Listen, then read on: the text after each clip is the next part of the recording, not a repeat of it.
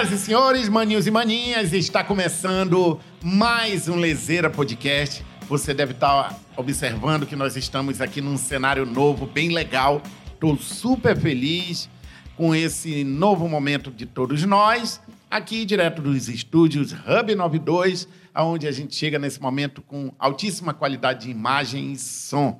Muito obrigado a todos que participaram, que mandam energias boas para que esse estúdio só cresça e que através dele nós possamos ajudar você do outro lado com informação de qualidade, com informação divertida também. Você sabe, o nosso lezeira é feito com muito carinho. Não é, um, não é somente uma lezeira, é a lezeira, a lezeira pensada de uma forma boa para chegar até você com todo amor e carinho. Falando em amor e carinho, a gente continua dando ah, aqui um. Vamos continuar falando sobre religiões. Você sabe, a gente vem, eh, nós estamos gravando muita coisa legal sobre as religiões, aonde eu tiro minhas, tenho minhas curiosidades, ah, onde eu pergunto, talvez, ah, perguntas que você ah, gostaria de perguntar. Nós já trouxemos aqui várias religiões, vamos trazer outras também, ah, várias crenças também. Ah, se você ainda não viu nenhum, tá aí. É, entra aqui no canal do Lezeira Podcast no YouTube, que você vai encontrar aqui diversas crenças, crenças e religiões.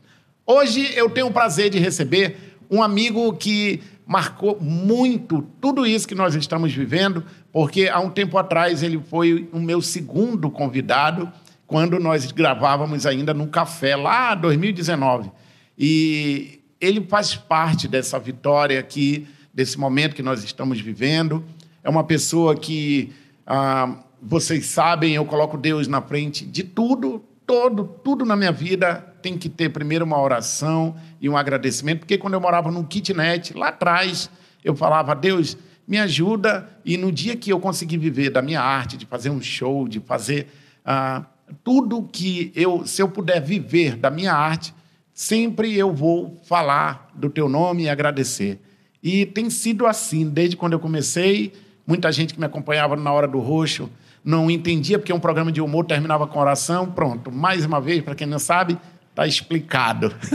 Senhoras e senhores, hoje nós vamos falar de uma religião que todo, a maioria, principalmente no Brasil, segue, que é a religião católica.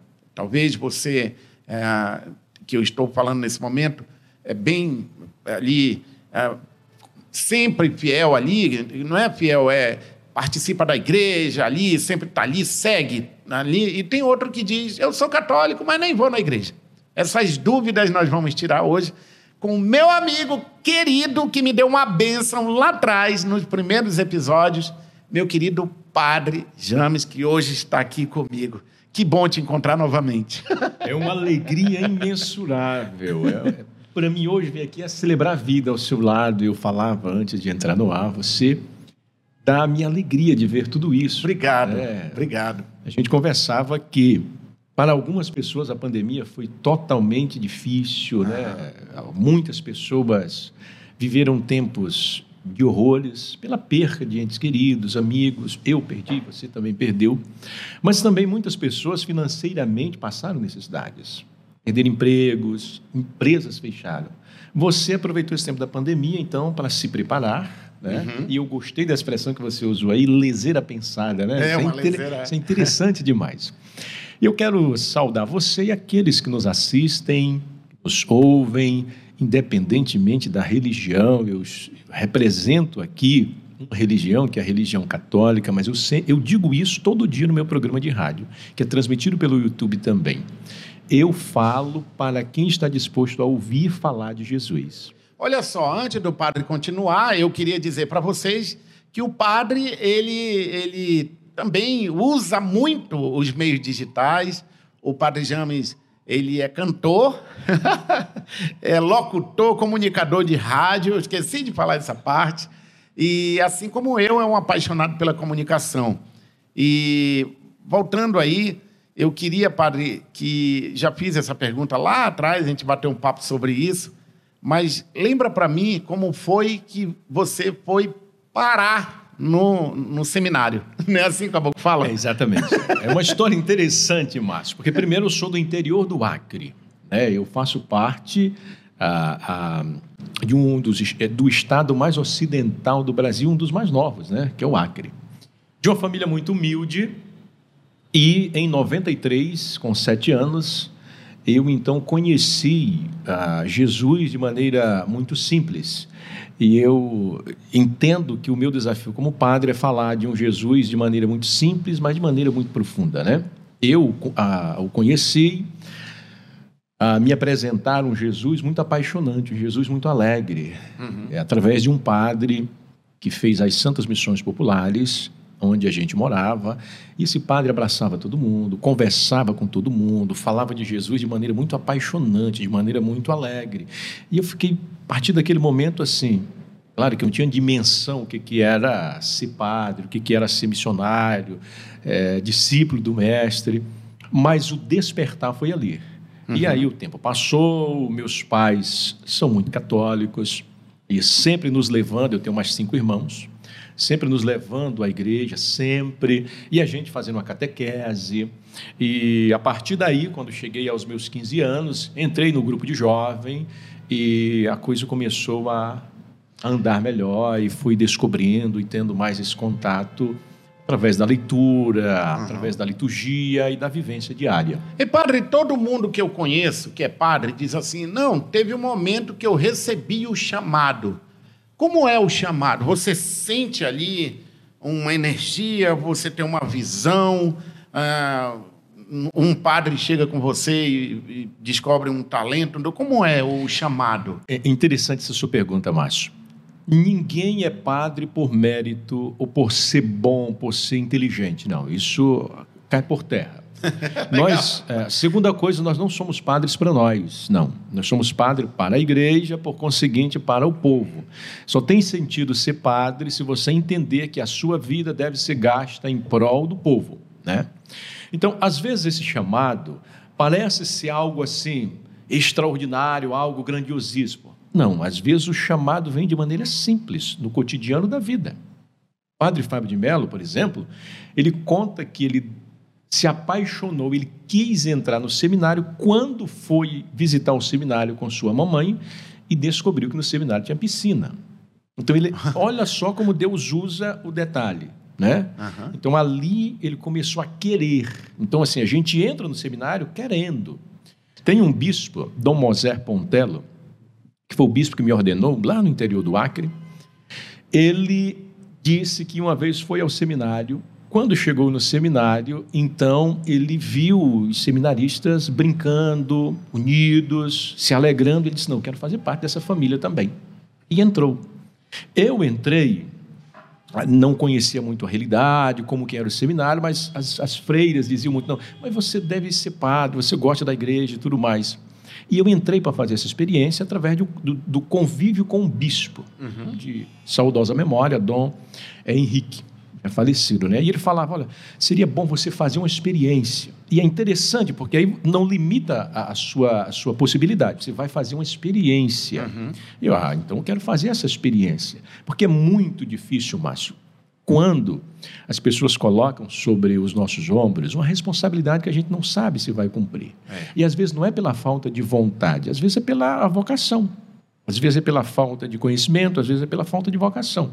Você, como pai, você é vocacionado a ser pai. É. E todo dia você tem que dar um ressignificado para o, o ser pai. É verdade, porque em algum momento eu achei que não ia conseguir. Exatamente. Né? Não tem isso. E aí o, o, padre ele tem que fazer cinco anos de escola, sete anos de faculdade, como é que é? É, geralmente... eu, eu sei que nós já falamos disso lá atrás, mas exato. só para né, a gente estar tá é. aqui falando sobre essa religião, né? Tem várias etapas da formação. Eu entrei no seminário com para concluir o ensino médio. Depois do ensino médio, aí fiz filosofia, teologia, técnico em comunicação uhum. e hoje faço psicologia, né? Não para de estudar, né, pai? Não, não pode, Márcio, porque assim, a, o conhecimento é muito fragmentado. Uhum. Nós estamos imersos num mundo muito exigente. A demanda que chega para mim, que sou padre, para um pastor, Porque assim, a gente acha que a demanda que, seja, que chega para a gente é só de cunho espiritual, tipo orientação espiritual, confissão, aconselhamento espiritual. Não. Muitas pessoas, ou a maioria das pessoas, chegam até um líder espiritual, pastor, padre, com as mais diversas necessidades. E muitos problemas não têm nada a ver com orientação espiritual. É, por isso que eu adentrei no campo da psicologia, para tentar ter técnica, para de maneira que eu possa colaborar com aqueles que procuram a gente. Né? Nossa, isso é realmente muito, muito tocante, assim, de... Depois da pandemia, mais ainda, né, Márcio? Depois da pandemia, as exigências são muito maiores, as e necessidades do ser humano. Eu fico imaginando, a, eu, por exemplo, eu faço um show, um evento, eu chego em casa esgotado. Só que eu não faço show todo dia.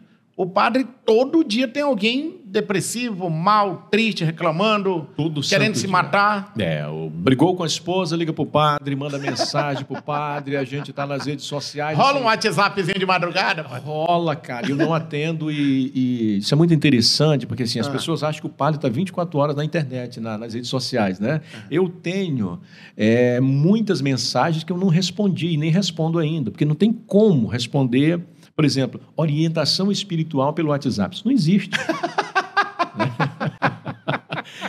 é, muitas mensagens chegam no Instagram também. Né? Então não tem como você orientar todo mundo no Instagram. E, aliás, como é que a pessoa dá uma orientação espiritual se ela não está vendo como que a outra está, não está sentindo, não tá, não tem isso? Tipo Eu acho assim. que o princípio da Ou se é ela mesma, vai enganar o padre. Vai que engana, não rola né? isso? E o princípio da, ori da orientação é o contato. Você saber um pouco da história, o que ocasionou, por que chegou aquele ponto. Uhum. Então, isso é interessante.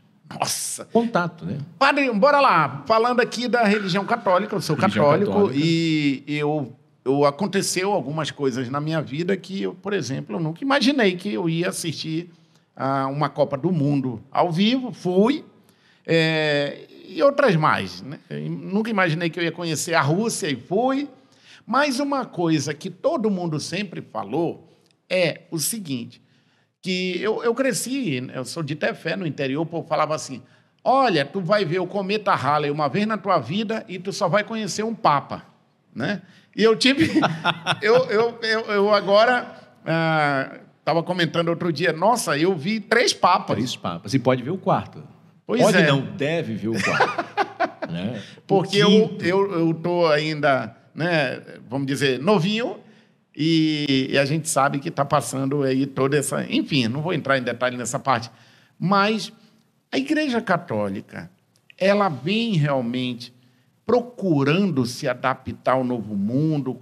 É porque rola uma história do Papa Francisco, que ficou no lugar do Bento, por uma questão de que o Papa Francisco estaria querendo aproximar mais a, a população da igreja, que o, o, Bento não aproximava. Eu não sei se isso era uma história só porque diziam que ele era alemão e ele não ria, ele era frio. Conta aí para a gente, padre. Esclarece, porque a gente criou, pelo menos eu nunca tive nada contra nenhum Papa, mas assim, o, o Papa Francisco, ele, ele é aquele voo que todo mundo queria ter. Exatamente. Né? Mas conta aí para mim, o que é, que rolou? O que é. que, como é que é a igreja hoje? A primeira coisa, vamos lembrar do que disse São Paulo. Há uma diversidade de dons, mas o Espírito é o mesmo. Uhum. Quer dizer, a igreja católica é rica por essa diversidade de dons, né? Uhum. Você vê João Paulo II com toda a sua vontade, com todo o seu carisma, chegava às multidões. Aí veio o Papa Francisco, ou, perdão, o Papa Bento XVI, com uma capacidade intelectual altíssima, um homem extremamente inteligente de conhecimento, escreveu coisas grandiosas e talvez por isso se entenda o seu jeito, primeiro, europeu, é, aquele jeitão né? dele ali. E quando você não conhece de fato, você faz o pré-julgamento de uma imagem isolada, de uma foto, uh, comentário de uma frase solta. Então, isso é muito perigoso. Então, de maneira muito sábia, o Papa Bento XVI, dentro da sua fragilidade humana, física, com a idade já avançada, ele entendeu que para o bem da igreja, era mais prudente ele permitir que outro assumisse pela força física, porque assim, todos nós sabemos que um papa ele é um chefe de Estado. Ele precisa estar bem para liderar. Precisa estar bem para receber, para fazer uhum. viagens, além da demanda da igreja. Então, assim, de maneira muito sábia, o Papa Bento XVI disse: bom, a minha colaboração, que eu, em que eu pude ajudar, eu ajudei de maneira é, muito. Agora precisa-se de outro que tenha mais força física para então assumir. E aí, então, nosso querido Papa Francisco, que está feliz agora, né? A Argentina ganhou, né? A Copa é. do Mundo, então. então, padre, agora o, o, o Papa Francisco está feliz porque é campeão mundial. Da Copa do Mundo, né? Torcedor do São Lourenço. Olha, mas eu adorei essa explicação, né? Então. Uh, o Bento XVI, vendo que a sua saúde não estava legal, eu acho abre que... mão. É muito interessante, Márcio, a gente entender que nós é, temos nossos limites, nosso tempo de validade. Uhum. Isso é interessante a gente É igual perceber. um jogador de futebol, né? Todo ser humano. Olha, eu não aguento correr mais 90 minutos, mano. Dá um tempo aí, Exatamente. eu vou pedir para parar. Um grande empresário, ele tem que entender que a empresa vai continuar, mas ele não vai ter, vai ter um momento que ele não vai ter mais força física. Uhum. Padre, a Igreja Católica hoje no mundo, como ela está? Ainda é uma grande, é a maior, ainda, ainda tem muito. Como é que funciona? Como é que está hoje a Igreja Católica? A Igreja Católica ela continua grande. Agora a participação do povo continua pequena. Né? É, é. Aliás, a minha pergunta foi bem idiota. Para é, você ter uma ideia, não é grande não, é grande. Mas assim, é porque tem muita gente que diz assim: ah, eu sou católico, mas não vou na igreja. É o que a gente chama de católico de IBGE. católico de IBGE. Eu estou escrevendo um livro agora, Jesus e as Mulheres. Uhum.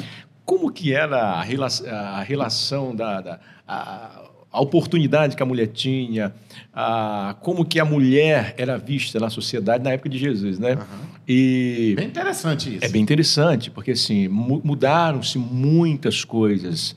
E a maneira como Jesus as tratava era uma maneira especial, né? É. E aí uh, eu faço a reflexão daquele é, Jesus e as mulheres, cada encontro Jesus com uma mulher, né? Então eu faço, eu lembro-me que estou escrevendo, terminei agora um, um um capítulo sobre Jesus, Maria e Marta.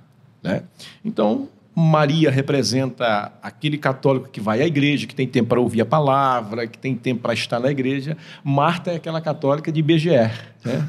Ela é católica, mas não tem tempo de ouvir a voz do mestre. Né? Então, para você ter uma ideia, 8% dos católicos no Brasil vão à missa. 8%. Nossa. No Brasil, saiu agora a pesquisa. E um país que dizia ser 90% católico. É. é. Aí oito vão à missa? Oito vão à missa. 100 católicos ao domingo, apenas oito vão à missa. Padre, no Brasil. Eu não sei se a gente já conversou isso nos bastidores, o padre James é meu amigo e eu estou aqui aproveitando, tirando minhas dúvidas, né? É, então, será que as pessoas. Ah, eu vou melhorar. As pessoas não vão mais à igreja por quê? O senhor sabe disso? Tem esse feedback? Olha, a gente conversa sobre tal. Mas um dos fatores ah, é a falta de catequese. É um princípio da filosofia né, de William Wittgenstein, alemão. Do que eu não conheço, eu não devo falar. Então você tem que conhecer Jesus é, e deixar que Jesus seja o seu alimento.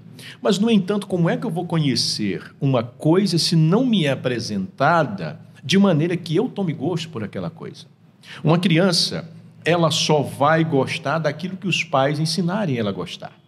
Então, uh, um dos problemas para as igrejas estarem, entre aspas, vazias, uh, para a maioria dos católicos não irem à igreja, é a falta de catequese, de ensinamento na, na fase inicial da vida cristã. Então, o, quando fala catequese, é que ele precisa ir, por exemplo, aos sábados estudar para fazer a primeira comunhão? Ou é catequese os pais em casa? Me explica. Boa pergunta, boa colocação. Porque assim, a primeira instituição que o ser humano participa é a família.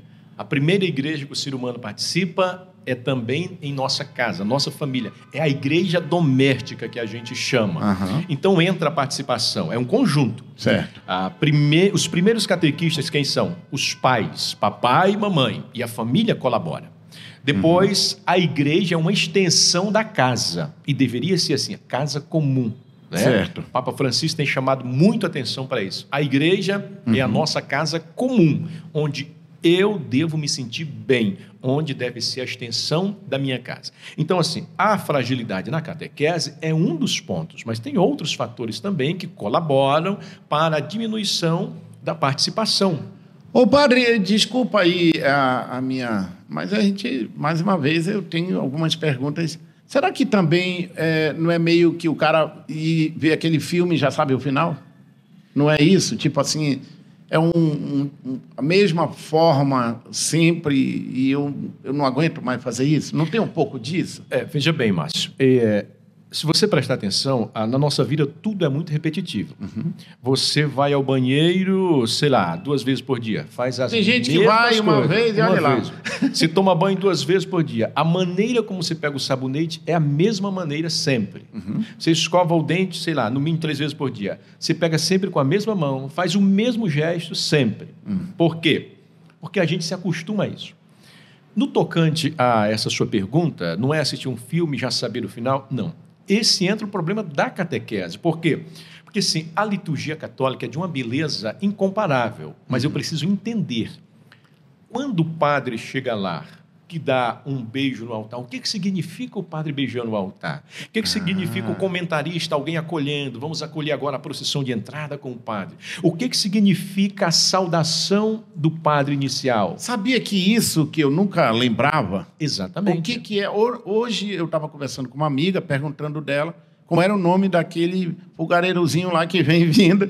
É tu, Turíbulo. turíbulo. Eu aprendi isso Exatamente. hoje. Turíbulo. Então, olha, faz sentido. Eu, eu gosto de a igreja, eu tenho a primeira comunhão. Vem do interior, sabe como era? O papai, domingo, a gente... Eu vou sair hoje, sábado à noite. Pode ir. Amanhã tem missa. Sete horas tem missa.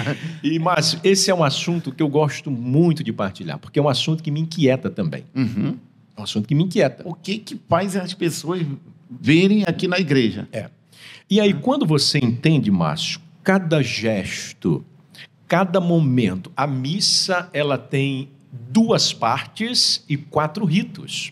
Quando você entende cada gesto, cada oração, cada significado, cada momento, você se apaixona. Você não vai ali para cumprir uma regra. Ah, eu vai de novo É, ter que ir para a é. missa. Não.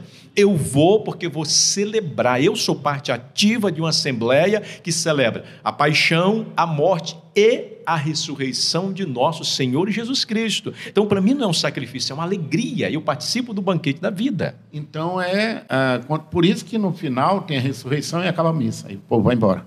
Essa é, É. a sequência. É, essa é a sequência. Eu conheço gente que diz, ah, não vejo a hora da parte da hóstia que depois eu vou me embora. Exatamente. Aí o padre começa a... Peraí, antes de a gente dar a benção final, eu tenho alguns recadinhos. O povo, a loucura. é nessa hora que o menino chora. Ai, não acaba. Não, mas. E aí tem, tem muitos detalhes. Entre o padre chegar e o padre sair, tem muitos detalhes que pode desmotivar alguém a voltar à missa. Mas tu concorda comigo que, tipo assim, dá um soninho mesmo ali, ou... Eu acho que o, o diferencial... Quem sou eu? Eu não acho, né? Eu sou o espectador, né? Mas é bom Ah, você de fora é. falar como você vê. Como- padre, eu, eu, eu já fui em igrejas evangélicas, eu já fui é, em igreja... Eu, eu sou doido para, inclusive, conhecer a igreja dos mormons. Sim. É, eu nunca entrei numa igreja... Eu fui já em algumas igrejas católicas. Uma coisa me chamava a atenção Aham. tá?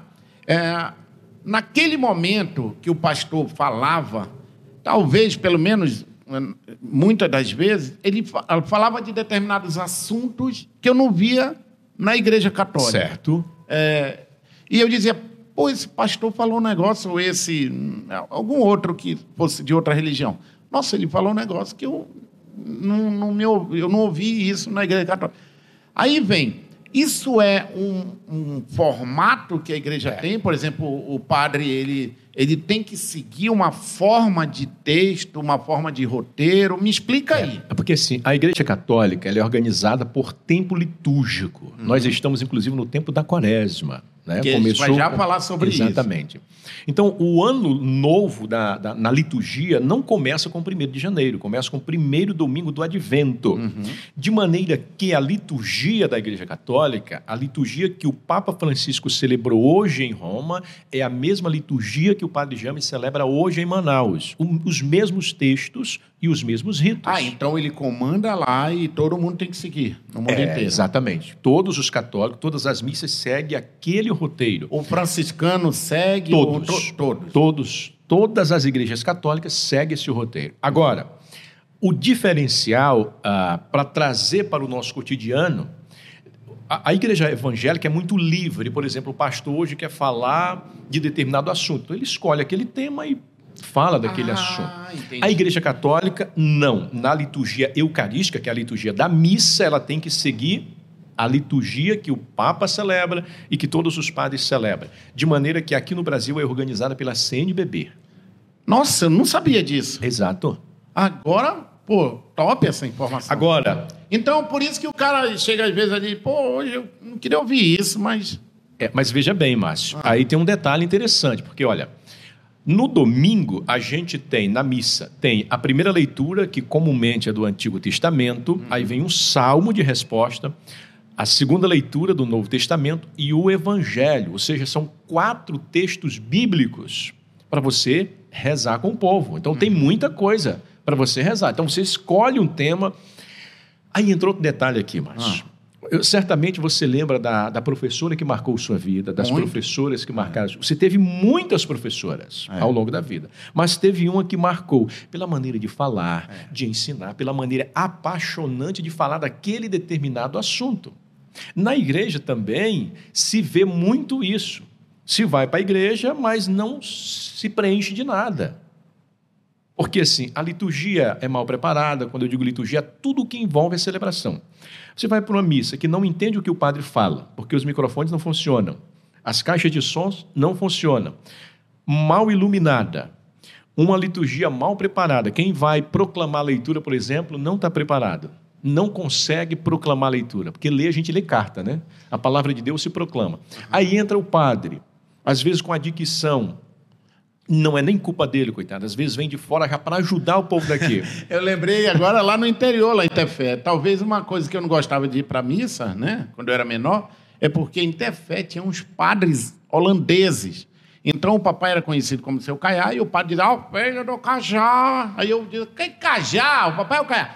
E quando eles iam na procissão, eles iam antigamente com aquele alto-falante, aquele megafone Sim. pequenininho. Uhum. E o padre já vinha falando muito ruim. Atenção, que vai passando e vamos agora. Ninguém entendia. E o princípio da comunicação não é o que você fala, é o que os outros entendem. É. Bosco diz isso, né? Então, assim, para que as pessoas possam ir à igreja, participar da liturgia eucarística, da Santa Missa, e entendam, eu preciso me comunicar bem, eu Aham. preciso usar os meios para também facilitar essa comunicação no anúncio da palavra de Deus. Bora lá.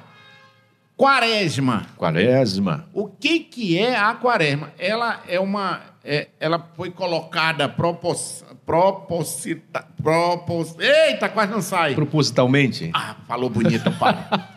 Ela foi calculada depois do carnaval de propósito, é isso? Não, a festa pagã, agora nós vamos fazer 40 dias para ver se lava essa, esse intestino, esse fígado. É, pode ser entendido também assim, né, Márcio? Mas 40, a quaresma representam 40 dias, né? 40 dias de um tempo muito especial, em que a igreja, de maneira muito organizada, inclusive os textos bíblicos, nos apontam sempre para uma conversão, para a oração, para a partilha, para o jejum, a caridade. Então, são virtudes que os, os textos evangélicos nos convidam. Eu dizia na missa de domingo agora, né? Primeiro domingo da quaresma. Na nossa vida, sempre que nós vamos fazer algo importante, a gente tem que se preparar. É assim na vida de um grande atleta, é assim na vida de um grande profissional e na nossa vida espiritual também é assim. Veja bem, ah, para celebrar o nascimento de Jesus, tem então a preparação para o Natal, tempo né, do advento, advento, advém, aquele que vai chegar. Então se prepara para o Natal do Senhor. Passa o Natal, a gente entra no tempo comum, que é o tempo que a gente reflete o cotidiano do ministério de Jesus. E com o primeiro, com a quarta-feira de cinzas, a gente começa então o tempo quaresmal. São 40 dias até o domingo de Ramos, que é a entrada de Jesus de maneira triunfante em Jerusalém e permanece aquela semana em Jerusalém, de maneira que quinta-feira, então depois da última ceia, ele vai para o Jardim das Oliveiras, lá é preso, passa quinta-feira à noite, sexta-feira durante o dia, à tarde, então ele é morto. Passa sexta-feira à noite, sábado, dia à noite e domingo ressuscita. Então tem uma lógica, tem uma explicação, tem um significado, tem um simbolismo é, para que a gente entenda. Então esse tempo de, de, de, quaresma, de fato, tem uma explicação também no carnaval, né? Uhum. mas é organizada de maneira que de 40 dias, complete-se 40 dias até o a, domingo de Ramos, que aí termina a quaresma e já entra na Semana Santa. E padre, é, foram 40 dias que Jesus passou no 40 deserto. dias. No deserto. No deserto, diz a palavra. Tem a ver os 40 dias da quaresma com 40 dias no deserto? Por que tem 40 na Bíblia? É, 40 é um número, número muito simbólico, né? Hum. Foram 40 anos de caminhada do povo a caminho da libertação, né? Foram 40 dias de chuva para chegar o dilúvio, né? Então 40 é um número muito simbólico na Bíblia, né? E de maneira que completam-se 40 dias mesmo o tempo da quaresma. 40 Olha. dias. E aí diz a palavra do Senhor. Jesus, o Espírito Santo conduziu Jesus para, ao deserto para ser tentado pelo diabo. Depois de 40 dias e 40 noites, Jesus teve fome. E aí foi que o inimigo entrou, aí foi que o, o, o, o diabo chegou perto de Jesus e se aproximou. Isso é muito interessante, porque eu dizia isso também. É na nossa fragilidade que o inimigo se apodera de nós. É na nossa fragilidade sexual, na nossa fragilidade afetiva, na nossa fragilidade familiar, na nossa fragilidade financeira, que o inimigo vem e, se a gente não tiver cuidado, ele se apodera e faz um estrago na nossa vida. Eu queria aproveitar esse momento e que você falasse sobre essa fraqueza que muitas das vezes Uh, eu, sempre, eu sempre troco ideia com a dona Karen de que nos momentos difíceis é que eu procuro descobrir a força que eu tenho. Porque é naquele momento difícil ou triste que você acaba se entregando, caindo ali numa tentação, ou se vendendo, ou se prostituindo, é, ou quebrando seus princípios. Então, eu tenho muito isso sobre esses princípios. Eu, eu, eu levo isso para a vida inteira e eu trago isso dos meus pais, da minha mãe. E eu queria que o, o padre falasse sobre, para quem está nesse momento, da fraqueza ali, da, da fragilidade. O que, que eu tenho que fazer para o inimigo não te pegar nesse momento? É, primeira coisa, o William, William Shakespeare se você não sabe aonde quer ir, qualquer lugar serve. Então, a primeira coisa é você saber quem você é, onde você está e onde você quer chegar. De maneira alguma, nós devemos cair no laxismo da vida de achar que de qualquer jeito está bom. Não, de qualquer jeito não está bom. Eu devo saber quem eu sou, onde eu estou e onde eu quero chegar. É claro que na vida todos nós enfrentamos muitas dificuldades. Ainda bem que as dificuldades. Isso é para o rico, para o pobre, o negro, o branco. Todos nós, sem exceção. Como superar, por exemplo, a dificuldade da vida? Perseverando. Eu sempre digo que as dificuldades são importantes e nos fortalecem. Todos nós, depois de superar um momento difícil, a gente olha para trás e diz assim: valeu a pena. Não foi fácil, mas valeu a pena. E, e você certamente sai muito mais forte do que no início da dificuldade. Mas, padre, o cara tá ali naquela situação. É, ele, ele, que ele dá aquele grito, ai meu Deus do céu, pelo amor de Deus, me ajuda. É. O que que ele tem assim, é, talvez eu não fui tão específico, mas o que que ele precisa fazer, ele, para pegar esse copo que ele acha que ele não consegue Que ele não pegar? consegue é uma oração? É força? Onde é que. Eu estou falando para aquela pessoa que realmente não consegue ver, que não consegue enxergar. Que está embaraçado, né? Vamos é. lá.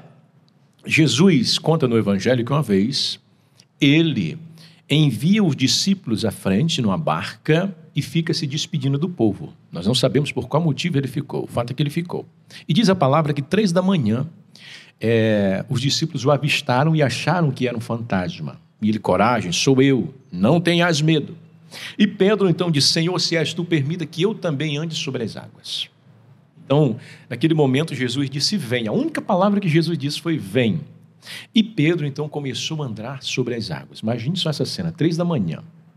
Pedro certamente pensou: depois desse episódio, vai ficar na história que eu fui o único depois do mestre a andar sobre as águas. Mas diz a palavra que ele desviou o olhar de Jesus. Então ele começou a afundar. afundar né? Três da manhã. Uhum. Imagine só, três da manhã você tomar um banho. Né? Mas é interessante que isso representa muito bem a nossa vida. Às vezes está tudo muito bem, caminhando, a gente feliz e tal. Do nada acontece problema das mais diversas ordens, que nos afligem, que nos atingem, que nos deixam pensando que não vai ter saída. Mas é interessante que quando Pedro começa a afundar, ele clama, né? Senhor, salva-me. E é interessante, porque mesmo sendo um homem de pouca fé, Jesus salvou. E quando segura na mão dele, diz: Homem de pouca fé. Então, na vida, todos nós vamos enfrentar momentos difíceis. Quantas e quantas vezes a gente acha que não vai sair, que não tem mais saída, que o nosso propósito foi por águas abaixo, uhum. mas tem.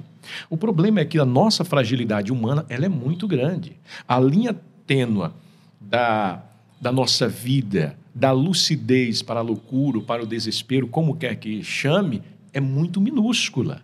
Então, questão de segundos, a gente está desabando, está abalado. É o amor e ódio ao mesmo tempo. É, é a nossa dualidade. É o medo né? e a coragem. Exatamente. Nós vivemos presos enquanto seres humanos nessa dualidade entre o medo e a coragem, entre a derrota e a vitória é, na igreja, entre o céu e o inferno. Então, assim, é a nossa caminhada enquanto seres humanos Vai ser assim. E a partir do momento que eu tenho essa consciência, eu fico mais forte. Eu sei o que eu quero, para onde eu vou, qual é o caminho que eu devo seguir. É a história de olhar para Jesus e entender que se eu desviar, eu vou afundar. Exatamente. É isso. É, exatamente. E ele disse: olha, coragem. No mundo tereis muitas tribulações. Porque assim, Márcio, algumas pessoas acham que ter fé ou seguir uma denominação é sinônimo de livramento de problemas. Não é isso. A fé não é livrar você dos problemas. Ah, eu tenho fé, eu frequento a igreja agora, meus problemas acabaram, meus problemas financeiros, meus problemas familiares, meus problemas afetivos. Não, não é isso. Mas é que a fé, ela nos dá parâmetros, para que a gente perceba e consiga enxergar algo que está além do nosso tangível e tocável. Isso, de repente, não é também uma das questões da Igreja Católica, de repente, perder alguns católicos que acham, não estou aqui, ninguém está aqui criticando nenhum, mas... Fazendo juízo de valores. É, mas, de repente, ele, ele, ele diz assim, não, nessa religião eu, eu, me encontrei. É, eu vejo Jesus aqui. Exatamente. É essa questão da fé. Essa questão da fé. Tem muito isso, Márcio, porque assim, nós vivemos no tempo das urgências. É. Eu vou à igreja para rezar para conseguir um emprego. Mas eu vou à igreja, rezo, rezo e não consigo um emprego. E eu vou pedir para alguém rezar, meu amigo me leva em outra igreja. Quando dá fé, a oração de lá não é que seja mais forte ou mais poderosa, mas é diferente. Isso já me atrai. Poxa, eu estou muito tempo aqui e não vi nada de diferente. Aqui parece que tem uma coisa a mais. O ânimo parece que é maior, a alegria é maior. Então, isso, nós estamos sempre em busca daquilo que nos agrada. Uhum. Isso é fato.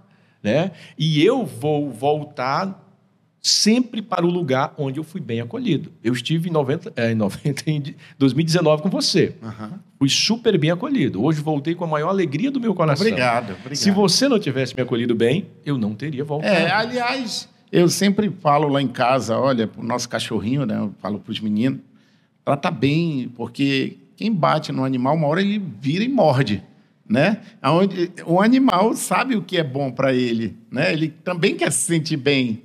É, o ser humano é da mesma forma, ele quer se sentir bem. Eu digo, Márcio, que dentro da Igreja Católica, é, é eu digo assim porque é a instituição que eu estou gastando é. a minha vida, estou dedicando a minha vida. Eu sempre digo para as pessoas: olha, a igreja é feita de homens santos e pecadores. Agora, como instituição, como seres humanos, como comunidade, nós não temos o dever de resolver problema de ninguém, mas temos a obrigação de acolher bem quem quer que seja. Porque quem é bem acolhido volta, quem é mal acolhido não volta mais, porque tem muitas opções. Padre, tem uma outra curiosidade que eu queria que você me explicasse legal. Por que, que tem a confissão? Quando eu era pequeno, que eu fui fazer a primeira comunhão, tem aquela semana que você tem que se confessar. Tem que se confessar. Eu falei tanta merda pro padre, que eu acho que o padre disse, esse menino... E assim, é a nossa primeira confissão. Imagine Porque- o medo. Pois é, eu fui com medo, mas ao mesmo tempo falavam pra mim, olha, tu precisa falar tudo que tu fez. Só que eu aprontei muito. Eu disse, rapaz, será que eu conto a régua que eu quebrei na perna da irmã?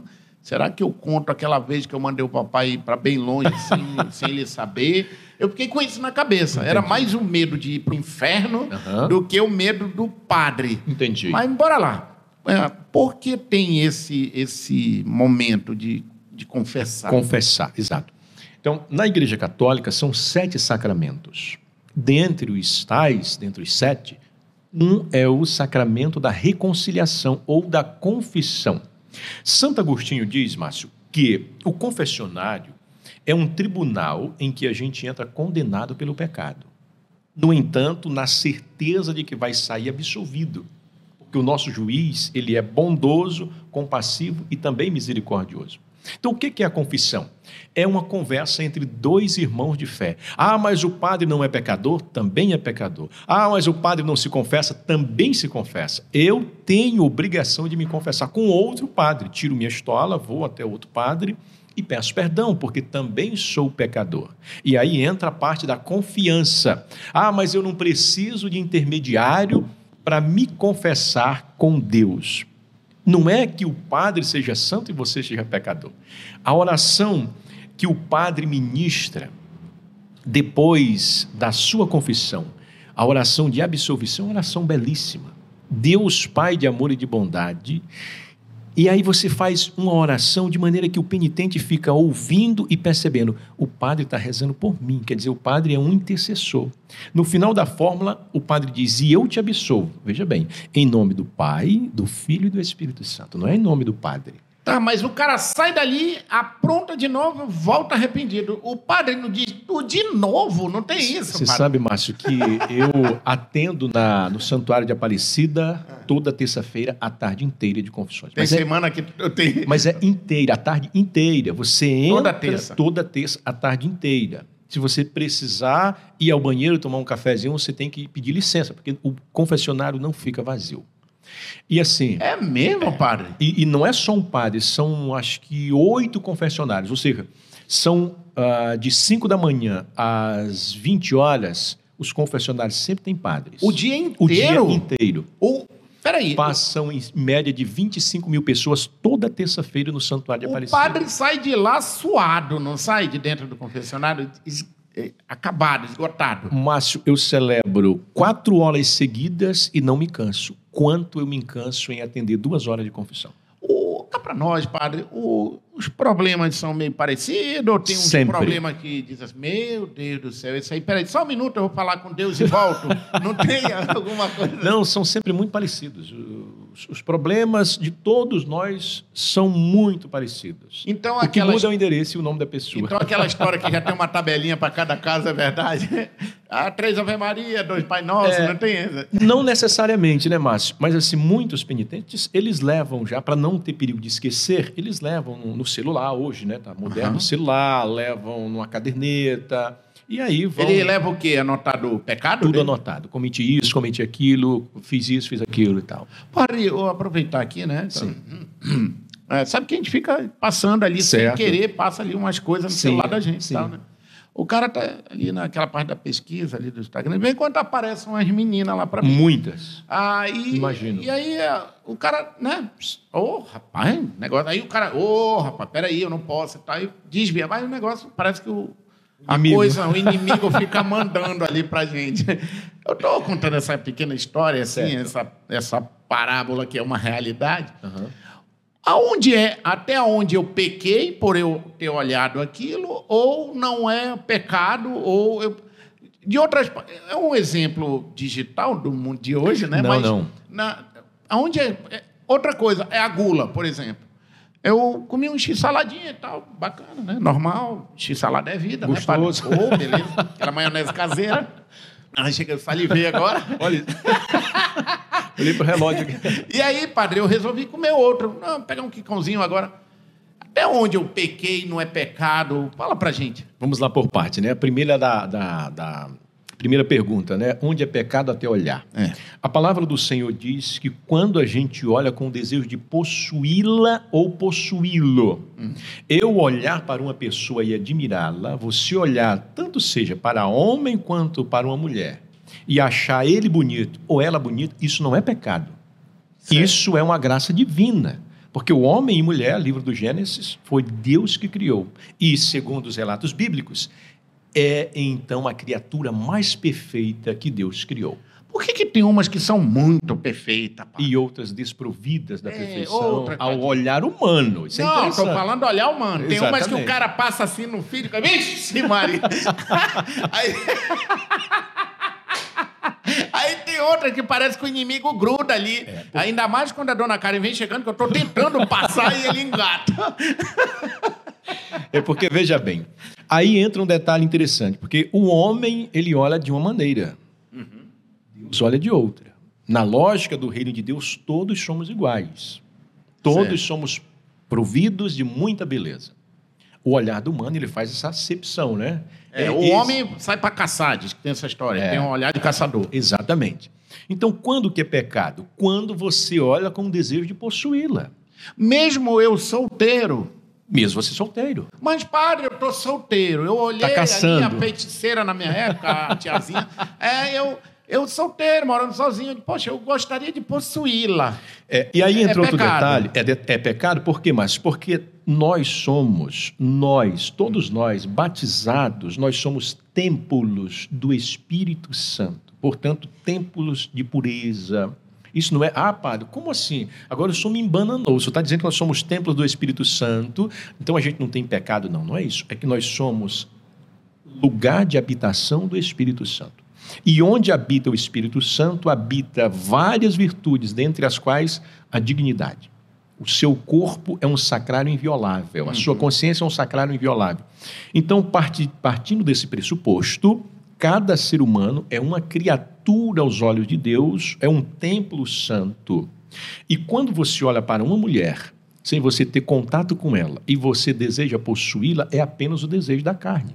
Apenas isso. É, e vai passar então. E vai passar, exatamente. Agora você não pode, por exemplo, é igual a história do jogo. Pronto, bora mudar aqui pro cara do jogo.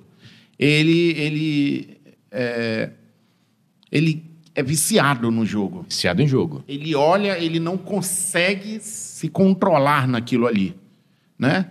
E ele está deixando, por exemplo, a família de lado, gastando a grana dele toda ali naquele jogo. O vício tomou conta dele ali. Isso tomou conta dele, está atrapalhando a Ele vida tá, dele. nesse momento, é um grande pecado. Um grande pecado. Posso contar uma história? Tem Pode? tempo? Pode. É, Tem o tempo que quiser. Três minutos. Ah. Eu atendendo no santuário, não numa terça-feira, dia normal, porque eu tira- eu tirava plantão também. E entra um rapaz, um jovem, camiseta regata, tênis e tal. E ele chega à minha frente muito eufórico, suado. E eu atendendo numa sala preparada para isso, passa pela secretaria e a secretária pergunta se o que que é essa orientação, se é, é, confissão. E ele falou: Não, eu quero conversar com o padre. Chegando lá, eu fui pedir para que ele sentasse, o acolhi, e olha, sente-se, por favor. E antes que ele sentasse, ele olhou para mim e disse: Padre, eu quero casar. Aí eu fui e disse: Olha, sente aqui, vamos conversar. Por quê? Porque essa história já me interessava. É. Imagine alguém chegar do nada e falar assim: Não "Olha, tá bem, não tá bem, Eu não. quero casar. Não tá bem, não. Não tá bem? Não tá, não é normal Não tá a pessoa bem. chegar com o padre e eu quero casar. Como? Do nada. Do nada. E eu percebi aquele cara muito preocupado. Ah, eu também ficaria, padre. A pessoa. E eu fiquei pensando, o que leva alguém a falar isso do nada assim? Porque geralmente conversa, padre, eu sou fulano, é, eu estou há tantos anos me relacionando com alguém, Aham. agora a gente está pensando em se casar. Então, geralmente as abordagens são dessa estirpe. Hum. Ele chegou direto assim, pô, quero casar, tipo assim, para ontem. Eu, bom, ou a esposa está colocando ele na forca, ou... Ou- tem uma herança aí muito grande, né? Ou o pai da menina Ou tá o dizendo, pai da ou menina. casa ou se lasca. Eu disse: senta aqui, me conta essa história, o que está acontecendo? A tua história me interessa. E o cara começou falando: padre, sou viciado em jogo. E minha esposa me deixou. Aí eu disse: hum, quanto tempo você está com ela? Ele foi contando. É, você trabalha? Ele disse: Não. Sua esposa trabalha? Trabalha. Trabalha e estuda. Só que ontem, padre, eu gastei o salário dela todinho para a gente pagar o aluguel jogando. Ganhei um dinheiro, depois perdi tudo, padre. Fiquei sem dinheiro para comprar a feira para a gente. Vocês têm filhos? Também não. E a minha esposa saiu de casa. Isso é muito sério. E ele imaginava que, se ele encontrasse um padre para fazer o seu casamento, a mulher voltaria para ele. E eu sou muito sincero, Márcio, e eu gosto muito que as pessoas sejam sinceras comigo. Porque, assim, quando se trata de relacionamento, de família, de vida a dois, não deve ser uma brincadeira. Eu fui falei para ele assim, meu amigo, me, me fala uma coisa. Se coloca no lugar dessa mulher. Imagine você, imagine você trabalhando, estudando, e a sua mulher nem estudando, nem trabalhando e passando o dia todo em jogo. Você iria tentar ainda alguma coisa com a sua mulher? Ele disse: Deus me livre, pai, nunca mais queria ela. e eu disse: ela não fez mais do que o certo em lhe deixar e assumir a rédea da vida dela, encontrar um, buscar encontrar um cara legal, que tenha projetos de vida, que tenha sonhos, que tenha objetivo. Porque você não tem nada disso. Você está atrapalhando a vida de alguém que quer ser realmente alguém na vida, né? Uma redundância, alguém que quer ser alguém na vida. E ele ficou, baixou a cabeça e eu disse assim: Você imagina que casamento blinda de problemas? Você acha que casamento muda caráter de alguém? Você acha que casamento traz valores para alguém? Nada disso. Casamento tem muito mais a ver com fé e serve para quem entende o sacramento e para quem tem caminhada de igreja. Ele não ia para a igreja e nem a mulher. Eu falei, de maneira alguma eu faria seu casamento. Porque não é o casamento que vai resolver o problema da sua vida. Primeira coisa, você tem que saber quem você é, o que você quer. E, e, outra coisa, você não ama essa mulher. Se você amasse, você ia trabalhar, você ia estudar, você ia fazer alguma coisa da vida, cara, para crescer junto com essa mulher. E ele? Ele entendeu, primeiro momento muito eufórico, sentou, conversei uma hora mais ou menos com ele. Terminou, ele olhou para mim e disse: Poxa, padre, foi a tarde mais proveitosa da minha vida. Agora Se ela não voltar para mim, mas já valeu a pena ter conversado com o Senhor. Agora, o senhor me dá licença que eu tenho um jogo para cumprir. e aí saiu, né? Que loucura. Que loucura, padre. mas acontece. E, e, o engraçado, padre, que tem gente com cada história absurda. Cada história. É preciso ter a internet para a gente acreditar. Padre, antes da gente ir embora, a gente, a gente ir embora não, antes de terminar o episódio, que eu não quero ir agora não, pelo amor de Deus. E nem eu. nem eu, ninguém. uh, eu queria que o padre falasse, uh, é, é natural muita gente ter esse pavor da morte. É natural. Como a Igreja Católica uh, falaria para alguém que chega lá e, dizer, e falaria, padre, eu queria trocar uma ideia com o senhor aqui. Como é que eu faço para parar de ter medo de morrer? É, a morte ainda é o maior mistério da vida. E mesmo Jesus, sendo filho de Deus, teve medo da morte. Sério, padre? Sim. No Jardim das Oliveiras, quando depois da, da última ceia, ele vai para o Jardim das Oliveiras e diz a palavra que ele chorava copiosamente, então ele fala uma palavra muito forte: Pai, se queres e podes, afasta de mim esse cálice. Ali ele estava pedindo: afasta de mim essa morte, essa dor, esse sofrimento. Aí tem uma vírgula e continua. Mas não seja feita a minha vontade, e sim a tua vontade. Quando Jesus pede para que Deus o poupe daquele cálice amargo, ele está sendo puramente humano. Quando Jesus fala, mas seja feita a tua vontade, não a minha, ele está sendo extremamente divino. Então é claro que a morte sempre vai nos assustar. Eu sempre já brinquei algumas vezes perguntando assim: quem quer ir para o céu?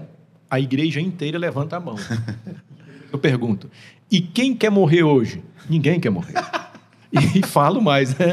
Olha, ninguém vai ao céu se não morrer. Porque o processo da mortificação é um processo natural do ser humano. Mas o cara tem muito medo. Todos nós temos medo ainda que você espiritualmente esteja Evoluído. pre- evoluído ou preparado, né? Mas a, a morte causa um desconforto muito grande. Será que a pessoa não tem mais medo do método de como ela pode morrer do que a morte em si depois? Eu acho que a gente tem medo do desconhecido, Márcio. É. Eu acho que é aquela grande pergunta de cunho existencial. Não é nem de cunho religioso, mas é mais de cunho existencial. O que vai acontecer depois daqui? É. Para onde eu vou? De fato existe ou não existe um plano do qual eu possa participar? E se o que eu fiz em vida até agora não for o suficiente para carimbar o meu passaporte para um lugar legal? É esse aí que É. faz medo mesmo. Então são essas perguntas que norteiam a gente. É, é esse aí que eu acho que é o peso na O peso, consciência. exatamente. Olha, eu quero mais uma vez te agradecer por ter, por estar aqui comigo. Você viu o começo de tudo. Nós gravávamos, gravamos lá no, no Foi café. 19, foi muito bom também, foi Nós interessante. fizemos algumas perguntas lá que o padre eu não, vou, não ia repetir aqui, mas se você quiser assistir, escreve aí. Tá aí o, o Richard colocou outro dia aí para lembrar dos episódios antigos e dizer que ah, eu sou eu sou um eu não sei, padre, se a palavra é temente a Deus, se é legal ter medo de Deus, porque parece que temente é ter medo. Mas eu sou uma pessoa que eu, eu respeito. Acredita. Eu acredito. Acredita. E eu respeito muito Deus, sabe? Assim como eu acho que isso me faz respeitar o ser humano, o próximo. Eu, eu acredito muito dessa forma. Eu estou vivendo um momento muito legal da minha vida, estou num momento de, de adubar o terreno, de, de colheita, eh, de crescimento, mas não é crescimento como muitos interpretam de grana, não é isso. É o crescimento de amadurecimento, de poder dizer assim, poxa, que bacana, eu entendo agora melhor. Aquele livro que eu não li lá atrás, hoje eu leio e entendo melhor. E esse momento que eu estou falando com as religiões, e hoje você aqui falando sobre a, a católica, que eu sou católico, ah, me fez lembrar muitos princípios, muitos momentos lá da minha vida em Tefé, há muitos momentos importantes. E eu tenho certeza que hoje você explicou mais sobre detalhes que faz com que eu possa, eu mesmo agora nesse momento, voltar à igreja, ir à igreja, eu adoro ir na igreja de São José, e, e entender que existe todo um rito da igreja. Tem todo um rito, exato. Márcio, eu quero lhe agradecer imensamente. Eu tenho um carinho enorme por você e por sua família, você sabe disso, e eu, Eu sei. expresso isso onde quer que esteja. Pela maneira como você nos acolhe, pela leveza que você transmite para a gente. Na entrevista anterior, falei da, da Hora do Roxo. Era, né? na Eu- Hora do Roxo. Pegava o ônibus 2007, 2008, 2009. Já era padre? Não, eu estava começando os estudos para ser padre. E eu falando um monte de besteira. E eu ouvia todo santo dia no ônibus, eu ouvia o Márcio na hora do rosto. Nunca imaginava que um dia seria meu amigo, né? Já estive na, na- no apartamento do Márcio com ele. É meu amigo com o pessoal. Elvis, é, mega. com a Karen. Então, assim, tivemos fora, né? É. Outros lugares também, em Quari, É. em restaurantes. Então, assim, é um cara incrivelmente maravilhoso Obrigado, um padre. coração assim leve. É bom estar perto de pessoas assim. É? Porque a vida, ela é, a gente falava, isso é dura para todo mundo. É. Todo mundo tem dificuldades, todo mundo tem que acordar cedo, trabalhar, a não ser que não tenha objetivo na vida. E assim, a gente vive num mundo em que todos precisam de todos. Um problema que dá no trânsito lá na, na Torquato Tapajó pode atrapalhar a gente que vai sair daqui agora. né? Então, assim, nós pre- estamos num mundo em que precisamos viver o coletivo. E só tem sentido viver o coletivo se eu pensar sempre no bem do próximo. Né? Então, eu fiquei surpreso ao chegar aqui e ver toda essa estrutura que você montou com muito sacrifício, Muito. com muita dedicação.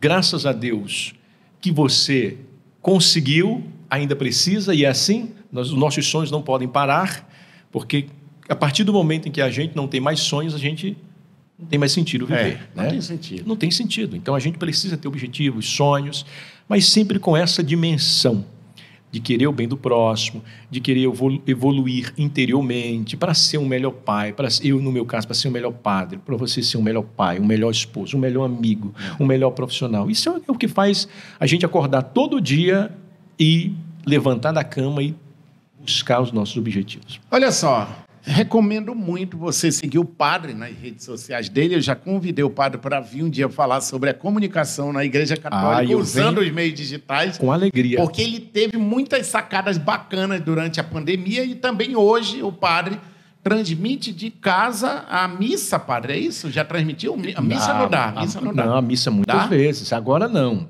Mas na época em que as igrejas estavam fechadas, eu celebrava a missa diariamente pelos meios de comunicação. cara. Como é o Instagram do padre? Arroba Padre James Batista. Arroba Padre James Batista. O Richard já deve estar colocando aqui para você acompanhar o padre e dizer mais uma vez, muito obrigado. ah, e a gente se encontra, se Deus quiser, no próximo episódio, Que não vai demorar. que não vai demorar. que não vai demorar. Compartilhe o vídeo, curte, se inscreva no nosso canal. É o Lezeira Podcast nesse novo momento tão importante para todos nós. Beijo no coração de todo mundo. Saúde, sorte, sucesso, sorriso sempre. E o padre precisa dar aquela benção que ele deu para mim da outra vez, porque se ele der mais uma benção, aí sim eu ganho o mundo. Amém. Que Deus abençoe você que assiste, você que gosta desse conteúdo, você que gosta do Márcio Braga, você que gosta do Padre James. Independente da sua religião, religião não salva ninguém. O que salva é a nossa prática, o nosso coração, o nosso interior. Eu sempre digo que eu falo em nome de Jesus, de modo especial para quem quer que seja, independente de religião, denominação, mas para quem acolhe a palavra de Deus. Eu rogo a Deus que os céus se abram e que as comportas derramem copiosas bênçãos sobre esse estúdio, sobre esta casa, sobre essa família, família do Márcio Braga. Que Deus abençoe a sua família, que os dons do Espírito Santo ilumine o seu coração para que você seja luz nesse mundo. Em nome do Pai, do Filho e do Espírito Santo. Amém. Paz e bem.